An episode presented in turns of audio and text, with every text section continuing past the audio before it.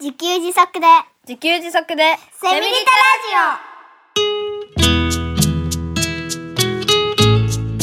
タこの番組はパーマカルチャー研究所の三つくりゆうきが自給自足で幸せなセミリタイヤ生活を送る知恵をお届けします。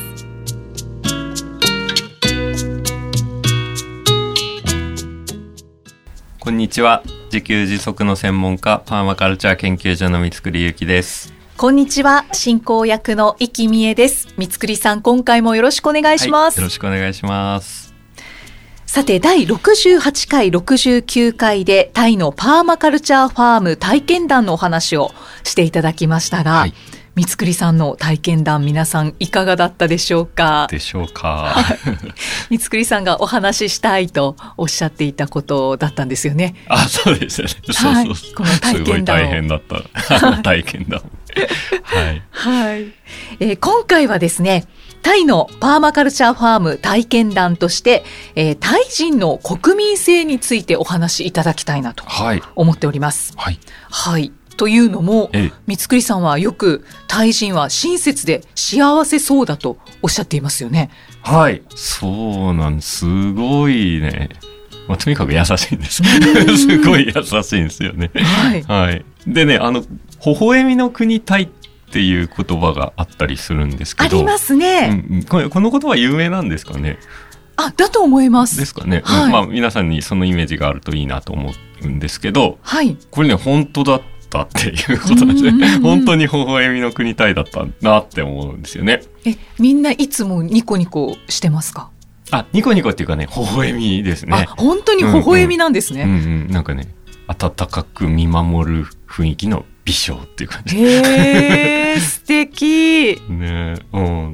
で、まあなんかどんなことがあったかっていう話なんですけど、はい。えっと、まあ、タイのパーマカルチャーファームに長期滞在しましたっていう話を何回もしているんですけど、まあ、普段はそのファームの中で畑作業をしたり建築作業したり断水した水道を直したり。はいはい。はい、っていう仕事をずっとしてるんですけど、うん、あの週に1回土曜日になんかねサタデーマーケットっていうのがあの街で。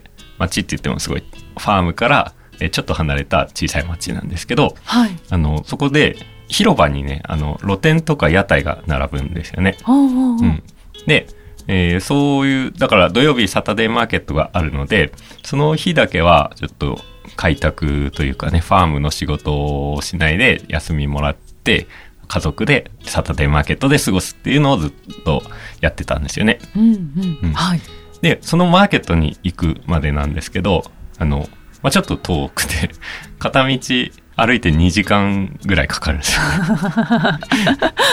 ちょっとっていうかだいぶ遠いです 10キロもないぐらいですかね。8キロとか、うん、ぐらいだと思いますけど、まあ、家族で歩くんでちょっと2時間ぐらい片道徒歩ねかかるので、うん、うん、まあ、往復4時間。往復4時間かけて、まあ、サタデーマーケットで過ごすっていうのを毎週やってたんですよね。はい。うん。で、まあ、大変じゃないですか、うん、4時間歩くってね。うね。うん、でなんですけど実際にその1日4時間歩いたことって結構少なくて、うん、どうしてかっていうと歩いてると車がね止まってくれるんですよね。で「どこ行くの?」みたいな感じで「で乗ってきな」って「暑いでしょ？暑いから乗ってきなよ」っていう感じで、はいはい、乗せてくれるんですよね。知らない人ですね。知らない人なんですよね。うん、でよくねあの旅先でヒッチハイクってやるじゃないですか。はい、うん、でなんかまあ乗せてくれみたいな感じで道路でこう手上げたりしてヒッチハイクっていうのをやるんですけどあのまあそういう意味では僕らは特に頼んでないのに 車が止まってくれて乗ってけよって言ってくれて、まあ、それをねあの僕らは逆ヒッチハイクと呼んでるんですけどこの逆ヒッチハイクがもうしょっちゅうしてくれて、すごい。ね。だから1日で、1日3回か4回逆ヒッチハイクしたっていうか、してくれたことがもうあるんですけど。あの、いつも違う人なんですよね？そうそうそう、いつも違う人ですね。へー、うん、すごい。ですよ。でね、あの、まあそれ車が止まってくれてっていうこともあるんですけど、バイクに乗ったおばちゃんが止まってくれたこともあってね。乗ってきなよって。いや、バイク、バイクも4人乗れないからって感じでね。僕ら4人家族だから。そしたらね、あの、いやいや、2往復すればいいでしょ、みたいな感じで。二2人ずつ乗りなよって感じで。え、本当にしてくれたんですか？本当にしてくれて。うわ、すごい ね、バイク、あ、だからそれはね、バイク3人乗りするんですけど。あね、こんな、まだね、お母さんと子供を乗せてくれるってまだわかるじゃないですか。うんだから僕まで乗せてくれるっていうね。ーえーえ、それは聞いたことはないんですか？なんでそんなに親切にしてくれるんですか？とあか、。それはね、あの、あ、聞いたことはないかもしれない。あの、サンドットさんに、ファームのオーナーのサンドットさんに優しいねって言って、まあそうだろうみたいな 感じがしたと思うんですけど、あ、これはね、でもね、あの、僕が思ったのは、なんでかっていうと、とね、基本的にね、いろいろ不便なんですよね、やっぱりね、うん。タイは。うん、で例えばね買い物行くと基本ね値札がついてないですよね、えー、ななぜか。でもういちいち聞くしかないですよね、あー。うん、あとね街中にこうなんか誰でも使えるトイレみたいのが少なくてうん。あのお店入ってもなんかトイレがなかったりっていうこともあってだから「この辺トイレありますか?」みたいなことを聞くと「あうちのうち うちどうぞ」みたいな感じで 家のトイレに入らせてくれたりするんですよね。えーだからなんかね、まあ僕らが初めて行った時は全然車持つ持ってる人もスマホ持ってる人もいたんですけど、多はい分もうちょっと前まで、もっと、もっと不便だったんじゃないかなって想像。あ、ここから想像なんですけどね。うんうんうん。不便で、もうなんか、協力するしかないような環境だったんじゃないかなと思うんですよね。ああ、うんはい。だからもう必然的にコミュニケーション取るというか、助け合うしかなかったんじゃないかなっていうのを想像してるんですよね。ああ、そうか、そうなると声を掛け合ったり、うもちろん家のトイレは使っていいよってなりますよね。ねでそれに気づいたのがその街の中にセブンイレブンがあるんですけどはい。あのセブンイレブン入った時になんかちょっと気づいたというかそこねセブンイレブンすんごい快適だったんですよね。ああのエアコンガンガン効いてるしあの全部の商品に全部値札ついてるんですよ。当たり前だろみたいな感じなんですけど。すっごい買い物しやすくて、はい。うわこれは楽だなってさすがセブンイレブンだなみたいな感じでレジ行ったらはい。あの、唯一、まあ唯一は言い過ぎかもしれないですけど、そこだけ他のお店と違って、店員さんが無表情だったんですよ。そうですか？だから、あ、不便だから、コミュニケーション取るしかなくて、助け合うしかないから、優しい。うんで、便利になっていくと、だんだんそういう必要がなくなってきて、なんか、それとともにそういう気遣いみたいなのが減っていくのかなってちょっと思ったっていうのが、うんまあ僕の予想ですけど。うん。いや、興味深いですうね。んだから便利とともになんかこうなっていくのかなとかって、うん。うん。あで昔日本はやっぱりまあ同じように不便な時代もあったでしょうけど、まあ、不便な時はいろいろ声かけ合ったりとかってしてたのかなと、そうですよね。助け合ったり、手伝ったり。今今思い出しましたけど僕ちっちゃい頃あの宅配便が来ていない時隣の人に預かってもらったりってイキさんの時ありました？うちはあったんですけど。うん、聞いたことはあります。聞いたことあります、うん。でも家のトイレは確かに使わせてもらったりしてたなってあそうなんですね。いうのがあります。うんうんだからだんだんそういう必要のないように便利にしていったんですけど、うん、その分なんかコミュニケーションが少なくなっていくっていうことなのかなってね。うんでもなんかいい悪いじゃなくって、うん。自然にそうなるのかなっていう。う感じがしますねそうなるのかもしれないですよねう。んうんうん、いや興味深いです。そっかだからタイ人の方は親切なのかなっていう。なという感じでしたけど。それからタイの人たちははい幸せそうに見えるということですけど、どんなところでそれを感じたんですか？そうそうね冒頭にも言いましたけどまさにね微笑みの国だったんですよね。うんなんかね、あの、子供がいたら、まあ、可愛いねっていう感じで微笑みかけるっていうことはあると思うんで、まあ、これはなんとなく、あの、わかるというか、皆さんにもある感覚じゃないかなと思うんですけど、はい。あの、僕が一人で歩いてる時ですね、あっちでは僕は外国人なわけですけど、外国人の男なんですよね。で、向こうからね、あの、まあ、タイ人のおじさんみたいな人が歩いてきて、すれ違う時に、そのおじさんがね、僕に微笑みかけてくれるんですよね。へだから、ね、外国人の男に微笑むかっていうね。それがね、なかなかないと思って、これびっくりしたんですよね。うん微笑み返したんですか？ああ、ああ、そうですね。なんとなく、お、お、笑ってくれてるみたいな感じで。はい。で、もうこれは何だろうって感じで、また僕の、なんか、研究というか、探求というか、はい試行錯誤が錯誤じゃないか。分析したい欲が 分析あ、分析欲ですね。はい。うん。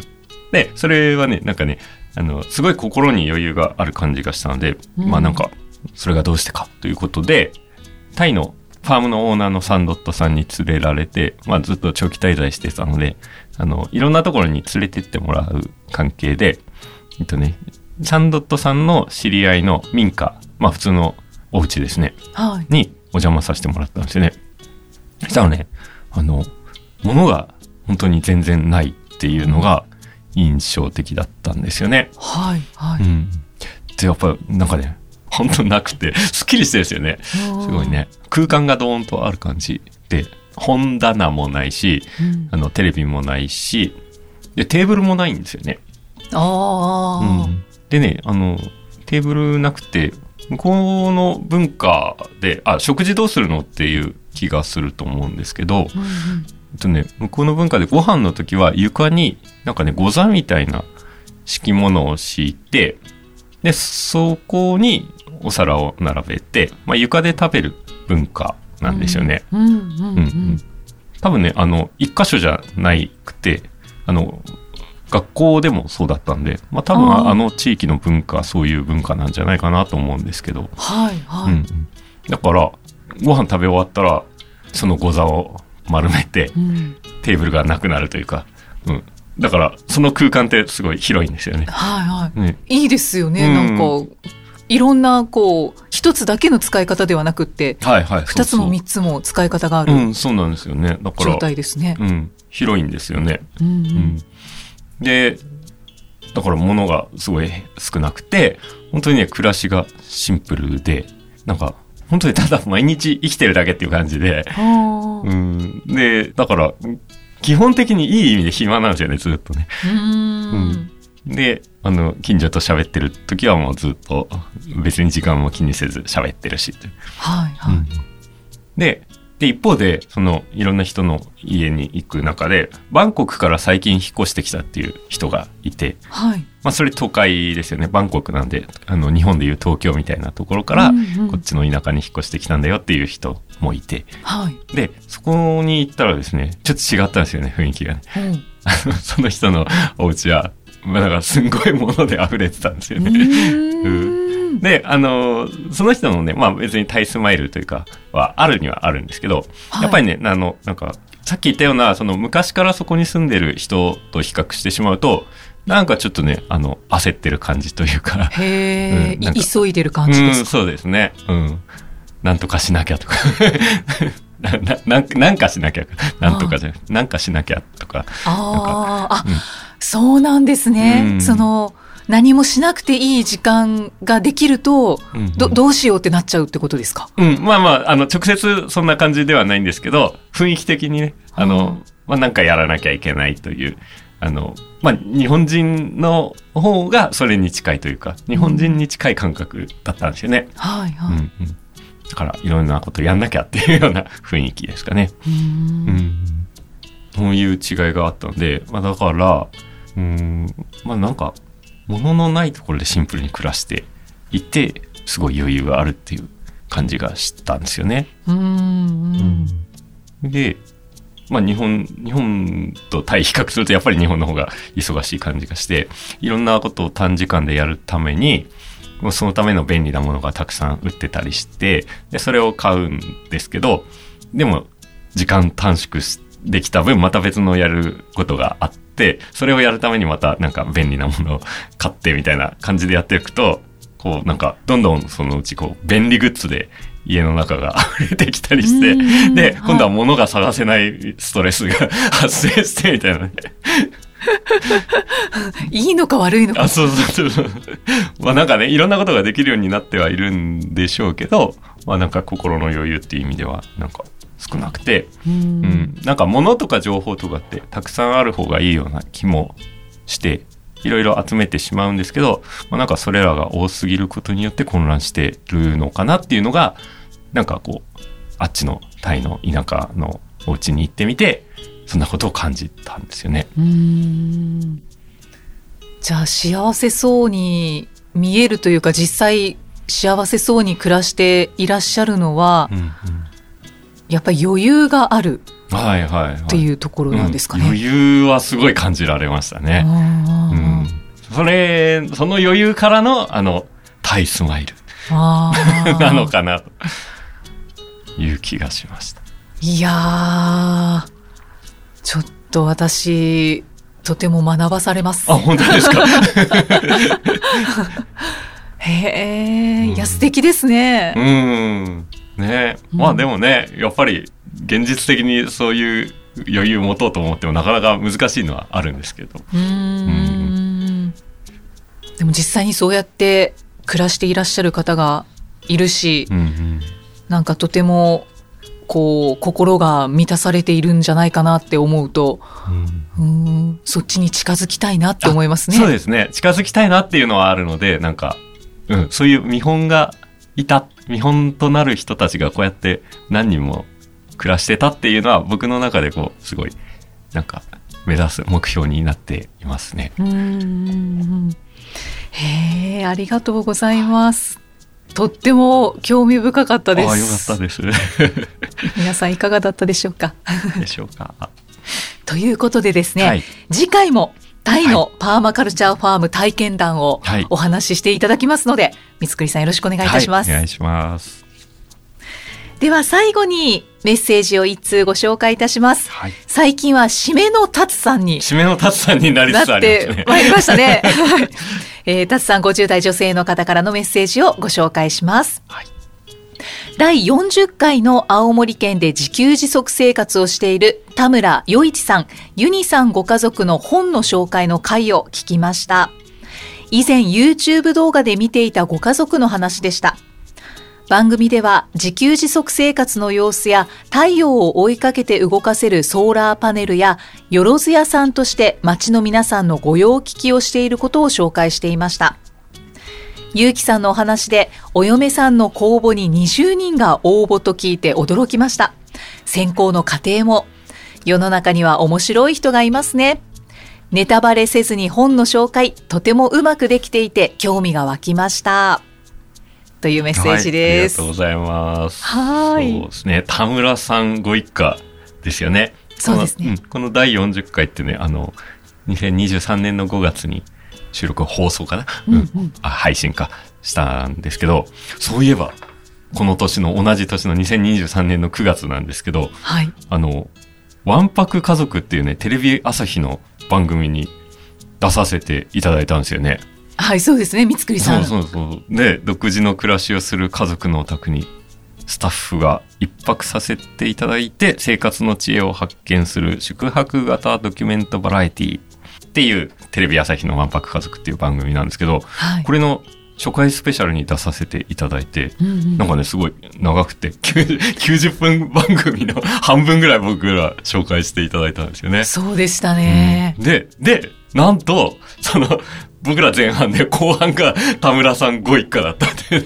そうですね。そう、すごいびっくりして、うんこんなことあるんだなと思って。なんか夢のコラボみたいな。そうそうそう。でね、あの、後日、ユニさんからもなんかメッセージいただいて、えーあの、番組内ですが共演できてよかったですなんて言ってくださって、うんなんか超田村さんご一家がまた身近に感じられて、すごい嬉しかったって。いや、やっぱりポッドキャストに来ていただかないとあじゃないですか？そうしましょうか。ねえ。そうしましょうか。そうしましょう。まあ僕が行くのか、どう、どうやるかわかんないですけど。あ、青森県青森ですすね。。あ、青森。青森ってあんまり行ったことないかもしれない。あの、通過したことは多分あると思います。あ、おはいはいという。ことで。はい。わかりました。すいません、なんか突拍子もないこと言っちゃって。ここで打ち合わせですね。はい。えーもしかしたらじゃあも、しかしたら。近いうちに、はい、はい。田村さんご家族がご出演になるかもしれませんので、はい。皆さんお楽しみに。はい。お楽しみにしててください。あ はい。達さんありがとうございります。がとうございます。さあ、この番組ではメッセージやご感想、ご質問を随時お待ちしています。エピソードの概要欄に記載のパーマカルチャー研究所ホームページのお問い合わせフォームからお気軽にお寄せください。えー今回お話しいただいたことが掲載されているブログ記事のリンクも概要欄に貼っていますので、ぜひご覧になってみてください。三つくりさん、今回もありがとうございました。はい。ありがとうございました。